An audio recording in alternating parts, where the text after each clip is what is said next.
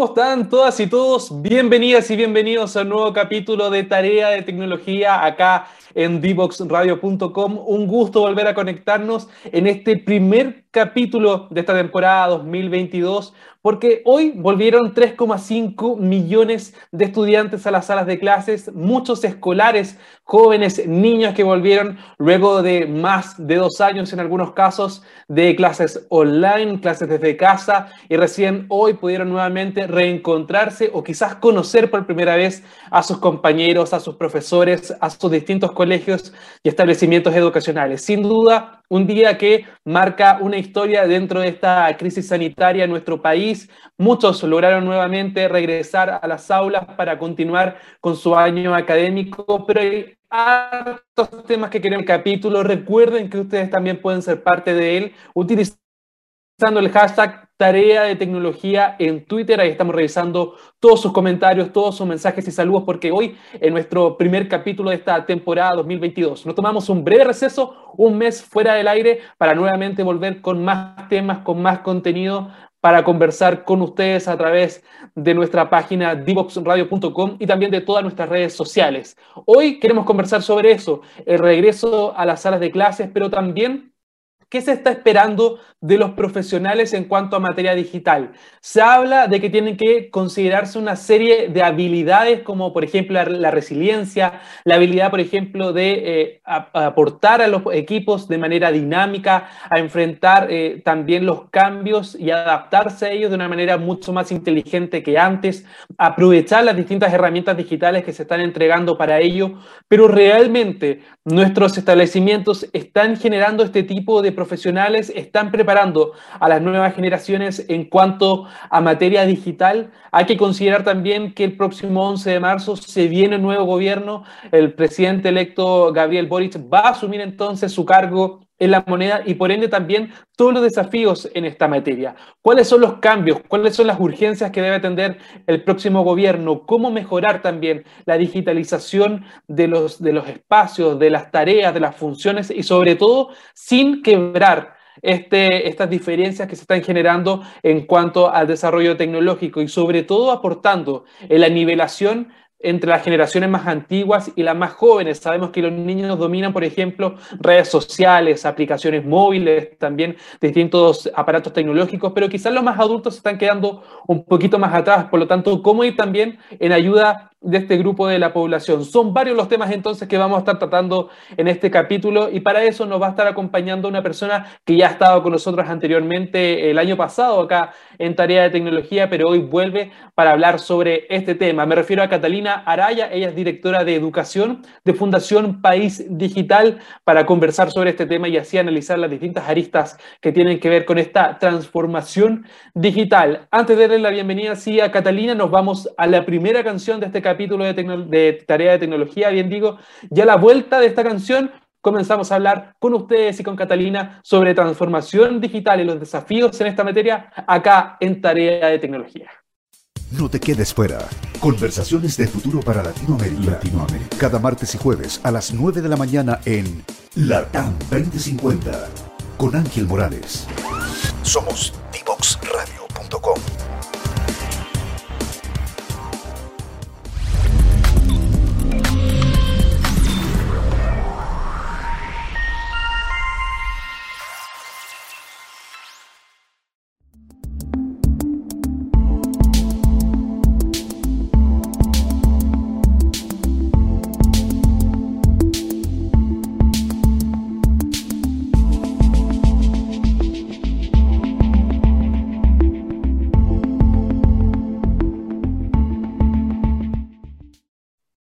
Ya estamos de regreso entonces con tarea de tecnología acá en divoxradio.com, nuestro primer capítulo de esta temporada 2022 un día clave, como los comentaba al principio de este programa, porque hoy 3,5 millones de niños, niñas, jóvenes también pudieron volver a las salas de clases, a los establecimientos educacionales para comenzar su año escolar 2022. Hay una serie de desafíos, pero sobre todo algo que hemos hablado mucho en este programa de divoxradio.com que tiene que ver con la transformación digital. Hay muchas habilidades que se les pide a los profesionales una vez que están ingresando al mercado laboral, que tiene que ver con el dominio de distintas plataformas digitales, con herramientas, con plataformas, con aplicaciones móviles también, pero entregan una serie de herramientas y también habilidades blandas que tienen que ver como por ejemplo la flexibilidad en el caso de trabajar de manera presencial o telemática, por ejemplo, también la resiliencia, el optimismo que tienen al enfrentar los problemas y así una serie de desafíos que se tienen que estar eh, presentes en el momento de buscar trabajo. Queremos hablar sobre este tema, cómo se están preparando las nuevas generaciones en cuanto a la transformación digital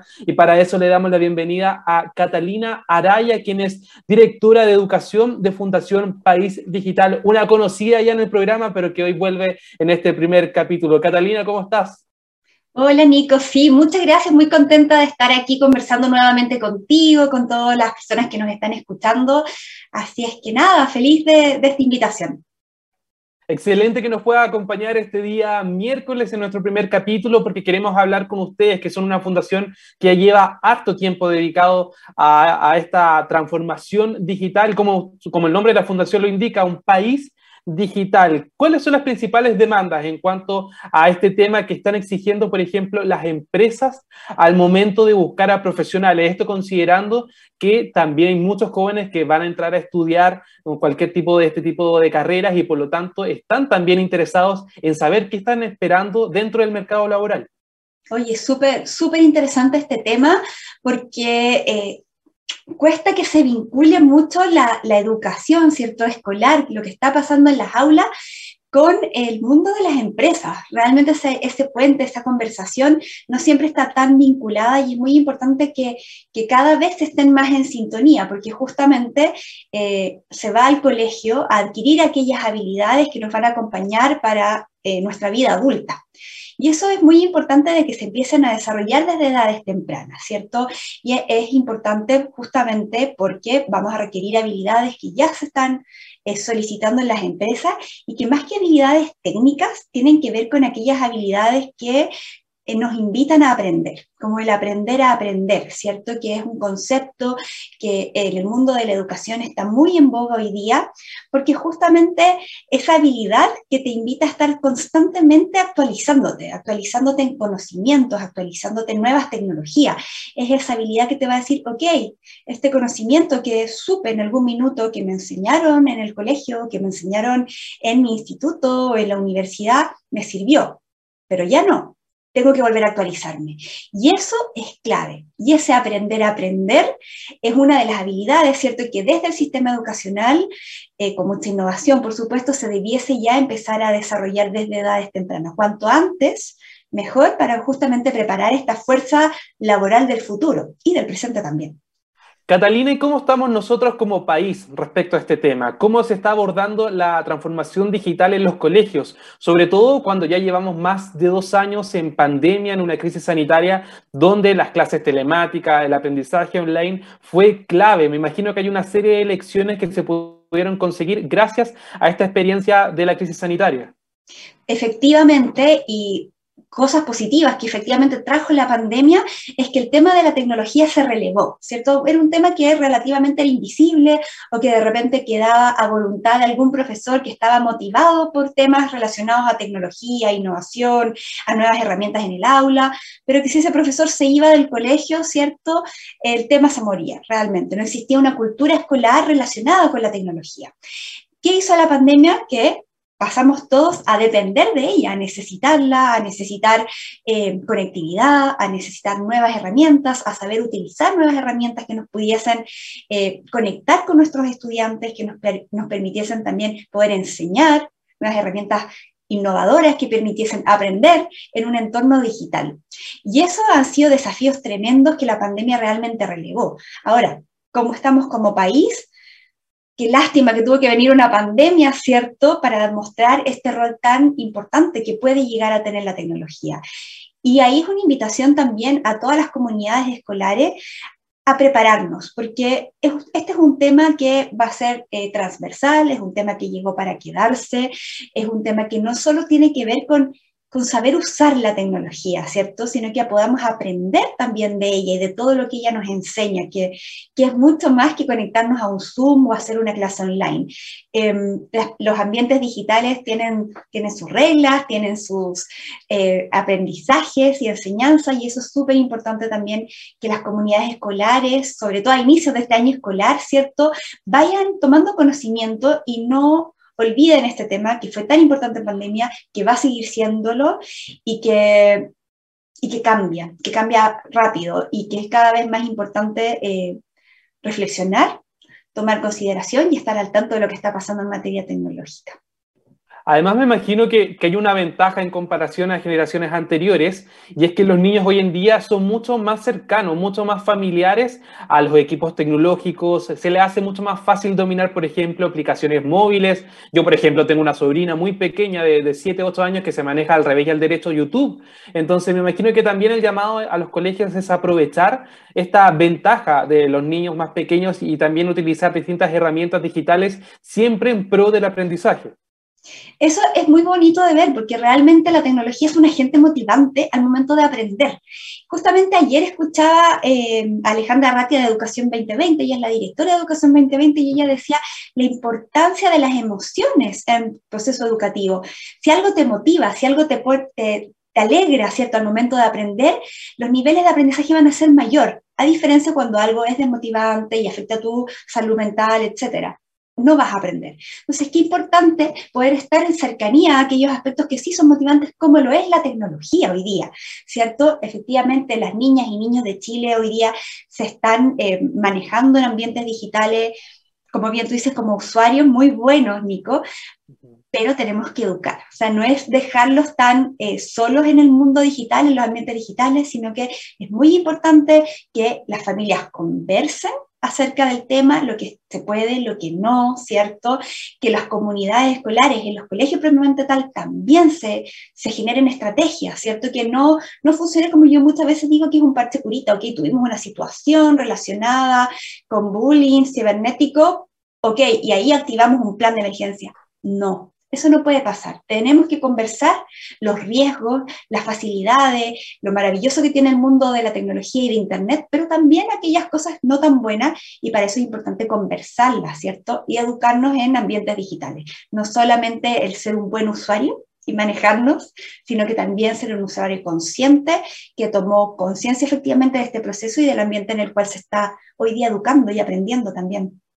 Y me imagino que la recomendación es que no solamente se enfoquen en los estudiantes, también los padres tienen un rol súper importante en el manejo y en el control del uso por parte de los menores de edad en plataformas digitales, en herramientas digitales. ¿Cuál es un poco el paso a seguir para que los más adultos, sobre todo, por ejemplo, en zonas rurales, en zonas de, donde quizás eh, la Internet no es, tan, no es tan rápida, no es tan ágil, puedan también tener este acercamiento y conocer al menos mecanismos de seguridad básicos en Internet? Sí, en cuanto a ciudadanía digital, que tiene que ver con todos estos resguardos que tomamos, eh, el año pasado, justamente en octubre, lanzamos en conjunto con Microsoft un eh, documento, ¿cierto?, de eh, cuidados en los ambientes digitales que está disponible en, la, en www.paisdigital.cl es descargable para padres, para la comunidad escolar, para conversar acerca de los riesgos que, tiene Internet, pero también para educar, ¿cierto? Que ante este riesgo podemos hacer esto. Y nos da tips, nos da pistas de cómo abordar el tema en las familias y también en los colegios. Eso por una parte, pero por otra parte, relativa al aprendizaje, es importante también decir que eh, no siempre necesitamos Internet para trabajar como el aprendizaje con tecnología. Hemos desarrollado también eh, durante la pandemia estrategias que permiten estar desarrollando este aprender a aprender, por ejemplo, este aprender equivocándonos, con materiales concretos pero que ya estás desarrollando eh, la antesala, ¿cierto?, a aspectos que tienen que ver con programación, por ejemplo. Y todos estos contenidos están disponibles también, eh, lo hemos trabajado en conjunto con el Ministerio de Educación a través de un programa que es clubbivot.cl. Eh, gratuitos, descargables y que aquellos profesores de zonas rurales donde el Internet de repente flaquea, por ejemplo, pueden ya empezar a trabajar eh, aspectos de, pensamiento computacional, que es un enfoque de resolución de problemas, y programación, con elementos concretos que no necesitan internet ni no necesitan un robot, por ejemplo, necesitan solamente materiales que todos tenemos en casa, incluso hasta piedras nos sirven para ya estar preparándonos en esta habilidad que hablábamos al inicio, que es el aprender a aprender. Buenísima alternativa y gratuita también ahí para que lo puedan consultar a través de sus computadores, de sus teléfonos inteligentes, distintas herramientas para que puedan también acercarse a esto, a esta transformación digital, no necesariamente con Internet, como bien lo indicaba Catalina. Catalina, el próximo 11 de marzo se viene un próximo gobierno hay una nueva directiva, una, nueva una nueva mesa, por decirlo así, encargada de dirigir nuestro país, donde va a estar ahí Gabriel Boric a la cabeza y obviamente ya tiene una serie de personas eh, elegidas para, para ser parte del, gabinete también y, y tomar decisiones donde en materia de educación se ha indicado que va a ser una de las prioridades. Nosotros ya hemos hablado de varias necesidades, como por ejemplo la digitalización de ciertos procesos, el acercar también la tecnología a los niños, educar también a los más grandes, pero ¿cuáles crees tú, o Fundación País Digital, que son las principales urgencias que se tienen que abordar desde el 11 de marzo en adelante? Bueno, nosotros estamos muy en línea con el actual, eh, con el programa de gobierno del presidente Boric eh, y también con los con lo que conocemos del ministro de Educación, porque él ya tiene también una trayectoria importante en, el mundo de, educación, ¿cierto? Desde Fundación Chile anteriormente. Entonces, realmente estamos bastante en línea con lo que el presidente Boric eh, puso en su programa de gobierno. Hay tres aspectos que nosotros estamos trabajando fuertemente, que está muy asociado a lo que él planteó, que es eh, la urgencia de trabajar en primera infancia, ¿cierto? Con mucha innovación.Nosotros estamos trabajando el desarrollo de, pensamiento, básicamente, con tecnología, con mucha innovación. trabajamos con más de 30.000 estudiantes de, del pre-kinder y kinder a nivel nacional, eh, que ya están aprendiendo eh, desde edades muy tempranas a programar, ¿cierto? Eh, entonces, en eso ya estamos trabajando fuertemente. Por otra parte, él hacía hincapié a un currículum que desarrollara las habilidades para el siglo XXI. Las habilidades para el siglo XXI se pueden desarrollar de muchísimas formas. La tecnología es una de ellas, ¿cierto? Una, una, nueva metodología, es una herramienta que nos permite desarrollar habilidades que te van a acompañar para la sociedad del conocimiento, yo así lo diría, para la sociedad que, considera las tecnologías y que reconoce las tecnologías como un actor importante. Y por otra parte, la educación técnico-profesional, ¿cierto? Que es, es la, educación, aquellos liceos técnicos profesionales que se especializan en alguna mención, ya sea turismo, administración, hay especialidades tecnológicas como son programación, redes y conectividad, telecomunicaciones, ¿cierto? Y en eso nosotros llevamos más de seis años trabajando con liceos que tienen esta especialidad, justamente también vinculándolo con las empresas, vinculando, que converse lo que ocurre en la sala de clase con las necesidades reales de la empresa y eso es algo que queremos seguir incentivando y que estamos seguros que también va a aportar al eh, nuevo gobierno que, que entra el 11 de marzo. Hay tres puntos importantes entonces, primera infancia con innovación, un currículum de habilidades para el siglo XXI, obviamente considerando todos los desafíos en materia digital, y educación técnico profesional van a ser dentro de las tres urgencias según Fundación País Digital que van a tener en cuenta a partir del próximo 11 de marzo cuando Gabriel Boric asuma como presidente de la República. Hay hartas preguntas que, que queremos hacerte todavía, Catalina, están ahí en el tintero, muchas personas también están a través de Twitter comentando respecto a esta conversación, pero ahora llegó el momento de saludar a Diatec que nos permite semana a semana estar al aire acá en divoxradio.com. Mucha atención a todas las personas que están conectadas a esta hora de la tarde porque están, por ejemplo, las clases presenciales, también las clases online, inducciones híbridas y tras la pandemia la educación se transformó y se adaptó a un mundo digital.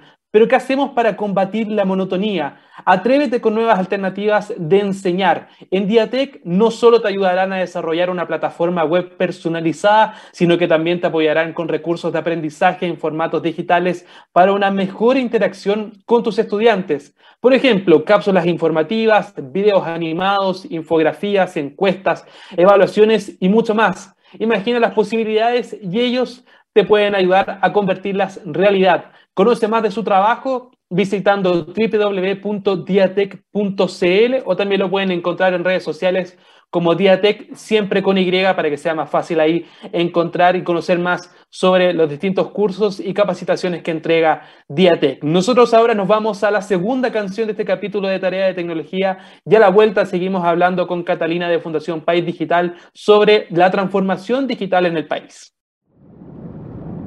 No te quedes fuera. Aprende sobre fenómenos naturales, sus riesgos y planificación territorial. Cada martes y viernes a las 11 de la mañana con Cristian Farías en divoxradio.com.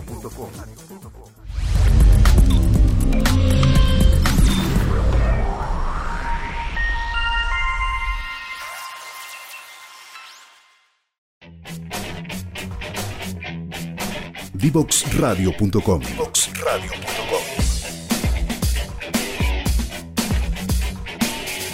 Conversaciones que simplifican lo complejo.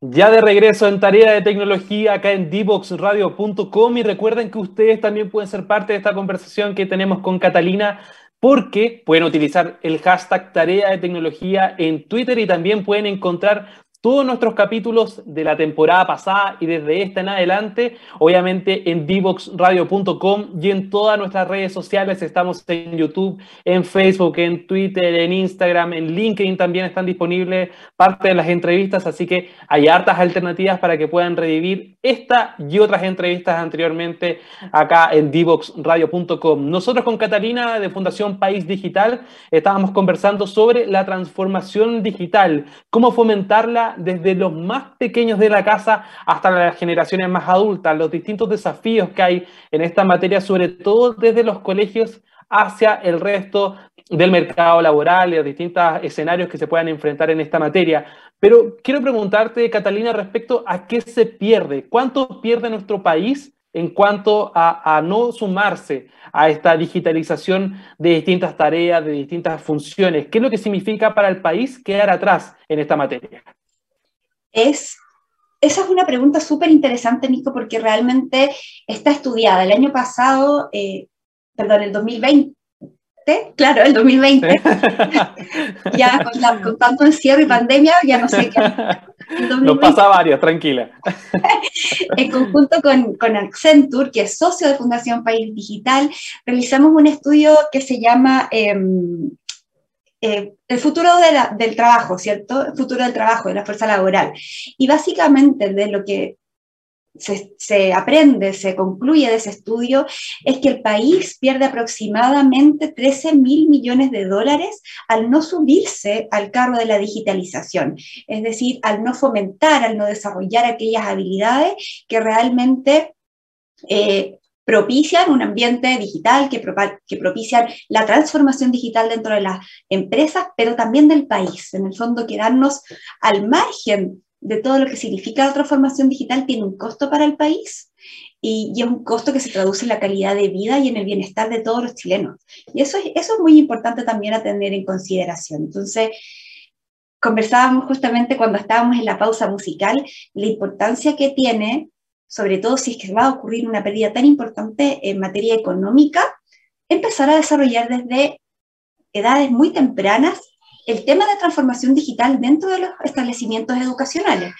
Em, eso es muy, perdón, eso es muy importante. Estoy aquí con, en teletrabajo, entonces están ahí gritando un poco.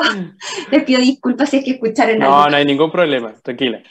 Gracias. Y bueno, como tiene un costo también económico, ¿por qué no el sistema educacional empezar desde ya a aportar, ¿cierto?, a trabajar, a formar ciudadanos eh, que puedan subirse al carro de la transformación digital, que puedan aportar al desarrollo de nuestro país concretamente. Y ese concretamente es justamente poder tener estas habilidades, eh, aprender de tecnología. Justamente en este estudio aparecen pistas súper importantes que tienen que ver con eh, manejar ciertas herramientas, ¿cierto? Como análisis de datos, que es algo que viene súper fuerte, ¿cierto? Machine learning, robótica también. Entonces, e, este estudio también está disponible para aquellas personas que se interesan más en este tema y que quieren ahondar en esto, para que puedan eh, descargarlo. Está también disponible en paisdigital.cl. Em, y es muy interesante realmente porque uno dice, pucha, lo que estás en mi sala de clase, a puertas cerradas muchas veces, no va a tener un impacto mayor. Pero miren, está medido el impacto económico que tiene no desarrollar estas habilidades para la transformación digital de nuestro país. O sea, está, hay una pérdida económica muy importante.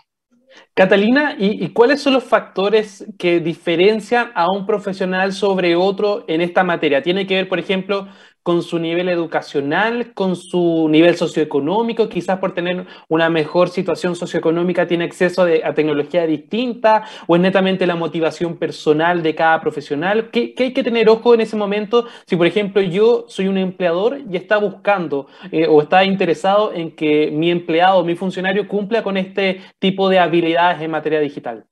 Mira, esa súper interesante, Nico, porque quiero dar un ejemplo que es muy desde el mundo escolar, pero que se traduce también al mundo eh, profesional y la también laboral. El 2019 lanzamos en conjunto con Samsung el, el concurso internacional Solve for Tomorrow, que es un concurso, ¿tú lo conoces?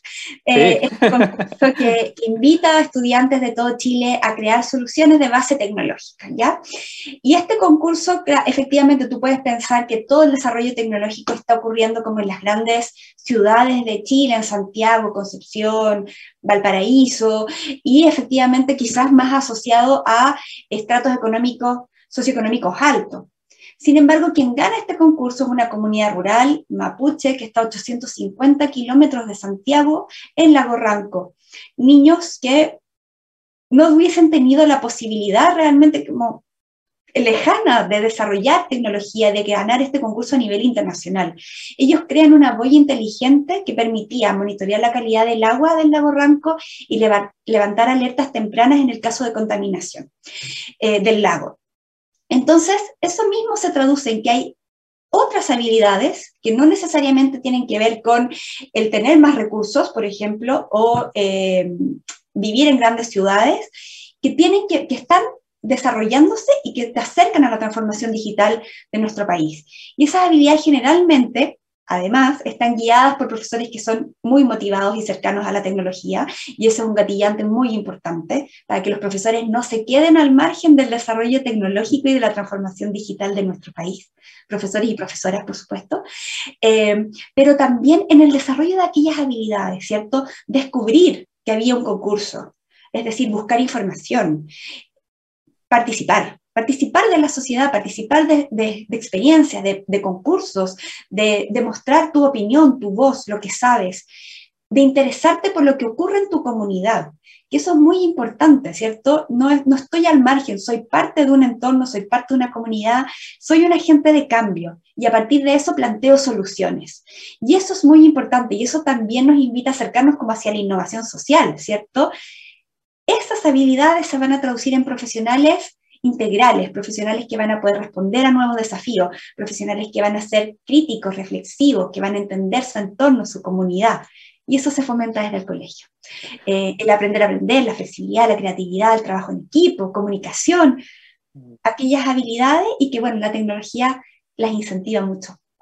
Súper buen punto ese, Catalina, porque uno pensaría, o hay mucha gente que tiene ese prejuicio de que por ser de una zona rural, de, estar en un campo, por ejemplo, de no tener acceso a Internet quizás de manera estable, no va a contar con las mismas herramientas al momento de buscar eh, trabajo, no va a tener las mismas oportunidades que una persona que, por ejemplo, es de ciudad o aprendió. Y en verdad, eso limitante ya no existe. Hoy la tecnología permite que todas las personas puedan acercarse y buscar distintas instancias para aprender, para crecer, para formarse de manera profesional. Y ya esa limitante ya no existe. Muy en claro quedaba gracias a este concurso. La creatividad es súper importante al momento de plantearse en desafíos como este, buscar soluciones a problemas que son habituales, que son parte de nuestro día a día, como en los casos de estos jóvenes que participaron en este concurso de Samsung y Fundación País Digital, obviamente son un ejemplo para todos los jóvenes de nuestro país que también puedan atreverse, como tú bien indicabas, a participar, a conocer,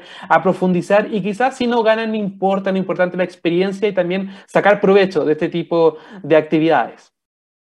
Así es, Nico, justamente, y ahí eh, relevar la importancia que tiene este, que la, escuela no, que la escuela tenga las puertas abiertas a la sociedad, que los liceos estén en conversación, que estén atentos a lo que está ocurriendo en sus entornos. Es muy importante vincular ese conocimiento que se está desarrollando dentro de las comunidades escolares con lo que pasa en el exterior.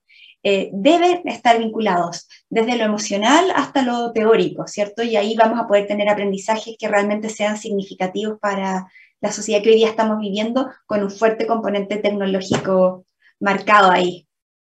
Catalina, y tú nos comentabas anteriormente que hay harta demanda, por ejemplo, en materia de ciencias de datos, en e-learning, en inteligencia artificial y así otras aristas que están siendo muy demandadas, sobre todo que han tenido un auge desde la pandemia porque se tuvo que digitalizar muchos procesos, se tuvieron que aprovechar también distintas herramientas digitales para cumplir tareas que antes hacían de manera presencial. Pero, por ejemplo, un profesional que se dedique eh, a una carrera quizás más tradicional, como el derecho, la medicina, un ingeniero, un veterinario, etcétera, ¿cómo podemos acercar la, transformación digital a estas realidades? ¿Cuál es el consejo que tú le das a ese tipo de, de, profesionales que quizás no son especialistas en este tipo de materias, pero sí obviamente está el interés y quizás la necesidad de sumarse a este carro de la digitalización?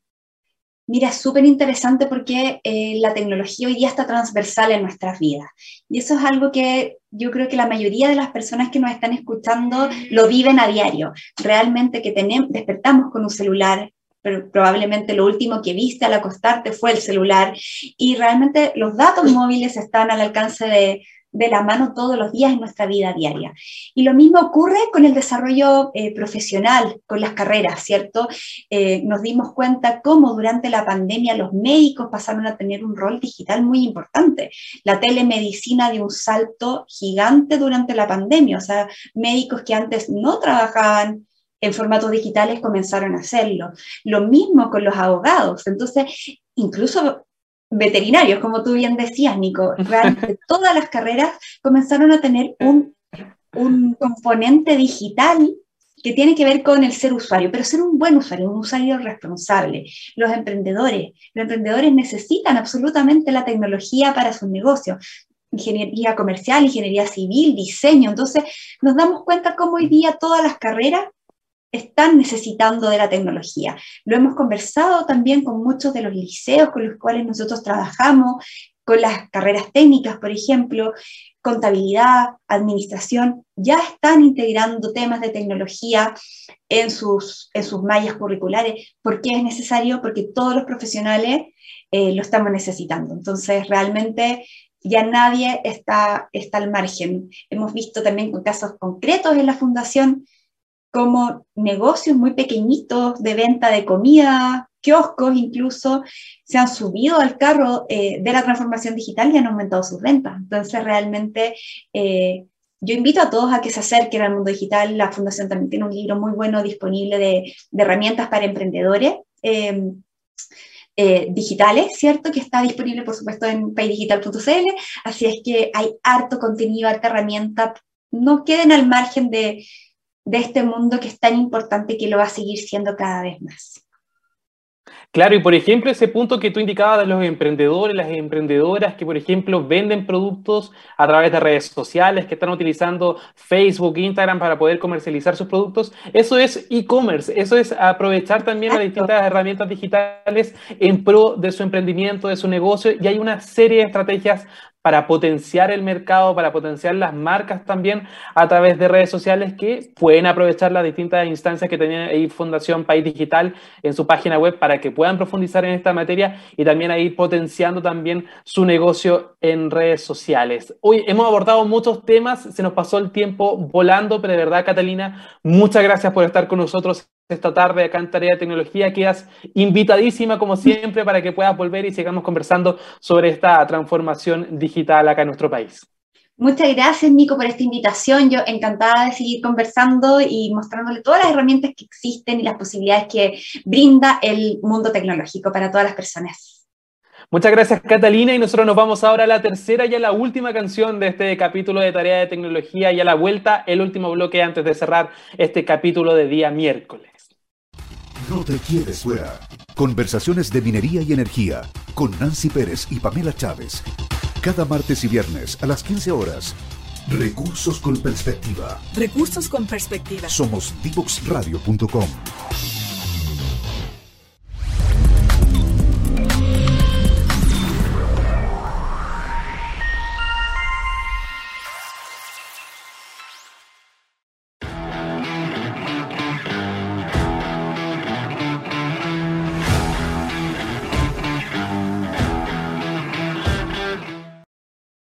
Y para finalizar, tenemos la interrogación en este capítulo de Tarea de Tecnología, donde les voy a entregar una serie de recomendaciones, mejor dicho, no yo, un especialista en el tema, para mejorar los sitios web. Como lo comentábamos con Catalina, sin duda el manejar Internet, el aprovechar las distintas plataformas digitales y el dominio de un sitio web son fundamentales al momento de buscar trabajo, sobre todo en materia digital.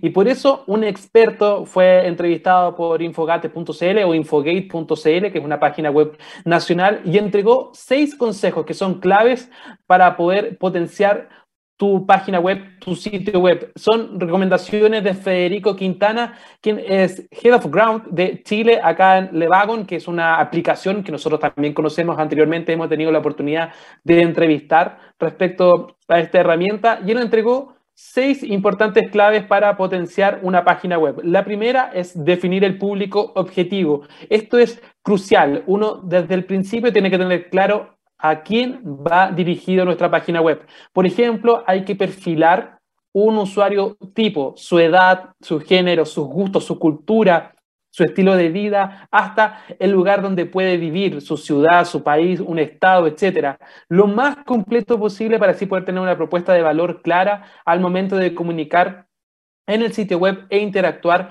con los distintos clientes. También hay un trabajo que es fundamental que tiene que ver con el buen diseño de la página, lo que es la UX o UI. Tiene que ver, por ejemplo, que sea simple, que sea intuitiva, una página web fácil de navegar y que también tenga una experiencia que mantenga al cliente muy interesado, al usuario muy eh, eh, interiorizado en lo que está pasando dentro de este ciberespacio y que define obviamente la compra o no. Son espacios cruciales para poder tener éxito al momento de vender un producto, sobre todo si eres una empresa dedicada a, la venta de algún producto en especial. El tercer consejo rápidamente es que sea responsive o adaptado a teléfonos móviles. No hay nada más incómodo que tener que buscar un sitio web solo en el computador porque no está hecho de manera responsive para que sea adaptado a las dimensiones del teléfono. Por lo tanto, si tú tienes una página web, preocúpate e invierte tiempo o dinero, si es necesario, en hacer que este sitio web sea responsive y también así se pueda adaptar fácilmente al teléfono. Las buenas fotografías también cumplen un rol esencial al momento de destacar eh, de entre los sitios web que están en Internet. Por ejemplo, hay que invertir en un banco de fotos si es necesario o preocuparte tú mismo de tomar fotografías en buena calidad para así eh, mejorar el diseño de la aplicación y, o de la plataforma y también considerar que es una inversión totalmente recomendable, no, no, lo vean como un gasto, porque al fin y al cabo la imagen es súper importante al momento de navegar en un sitio web. La quinta recomendación por parte de este experto que está en infogate.cl tiene que ver con una información actualizada. Obviamente si uno ingresa a un sitio es para conocer lo que está pasando respecto a esa marca, tener productos nuevos, sobre todo si eres emprendedor, o tener información actualizada si eres una fundación, etcétera. Preocuparse de que tu contenido esté al día y que eh, tenga un buen posicionamiento al momento de búsquedas, que esto tiene que ver con el último punto, ¿no? El Search Engine Optimization, que es la posibilidad de optimizar la búsqueda a través de los navegadores, el llamado SEO o el SEO también, que es el trabajo que realizan muchos community managers, muchos especialistas dedicados a este tema, para que puedan también eh, potenciar la página web en los buscadores, en los navegadores como Google y así puedan posicionarse dentro de las primeras búsquedas al momento de hacer clic. Son seis consejos entonces que entrega este experto de Levagon que puedan también ahí considerar todas las personas que están dedicadas a esta materia. Y si tienen también otra recomendación, si ustedes tienen alguna estrategia personal que utilizan al momento de publicar contenido en sus sitios web o quieren también hacerlo y no saben cómo, bueno, escríbanos con hashtag tarea de tecnología porque estamos recibiendo todos sus comentarios respecto a estos consejos y también sobre el resto de las entrevistas. Muchas gracias por estar con nosotros esta tarde, día miércoles. Con esta información nosotros cerramos, nos despedimos, pero nos encontramos el próximo lunes con un nuevo invitada o invitado para seguir hablando sobre tecnología, sobre educación, pero también sobre innovación. Tengan una excelente tarde y espero que nos encontremos muy pronto acá en divoxradio.com.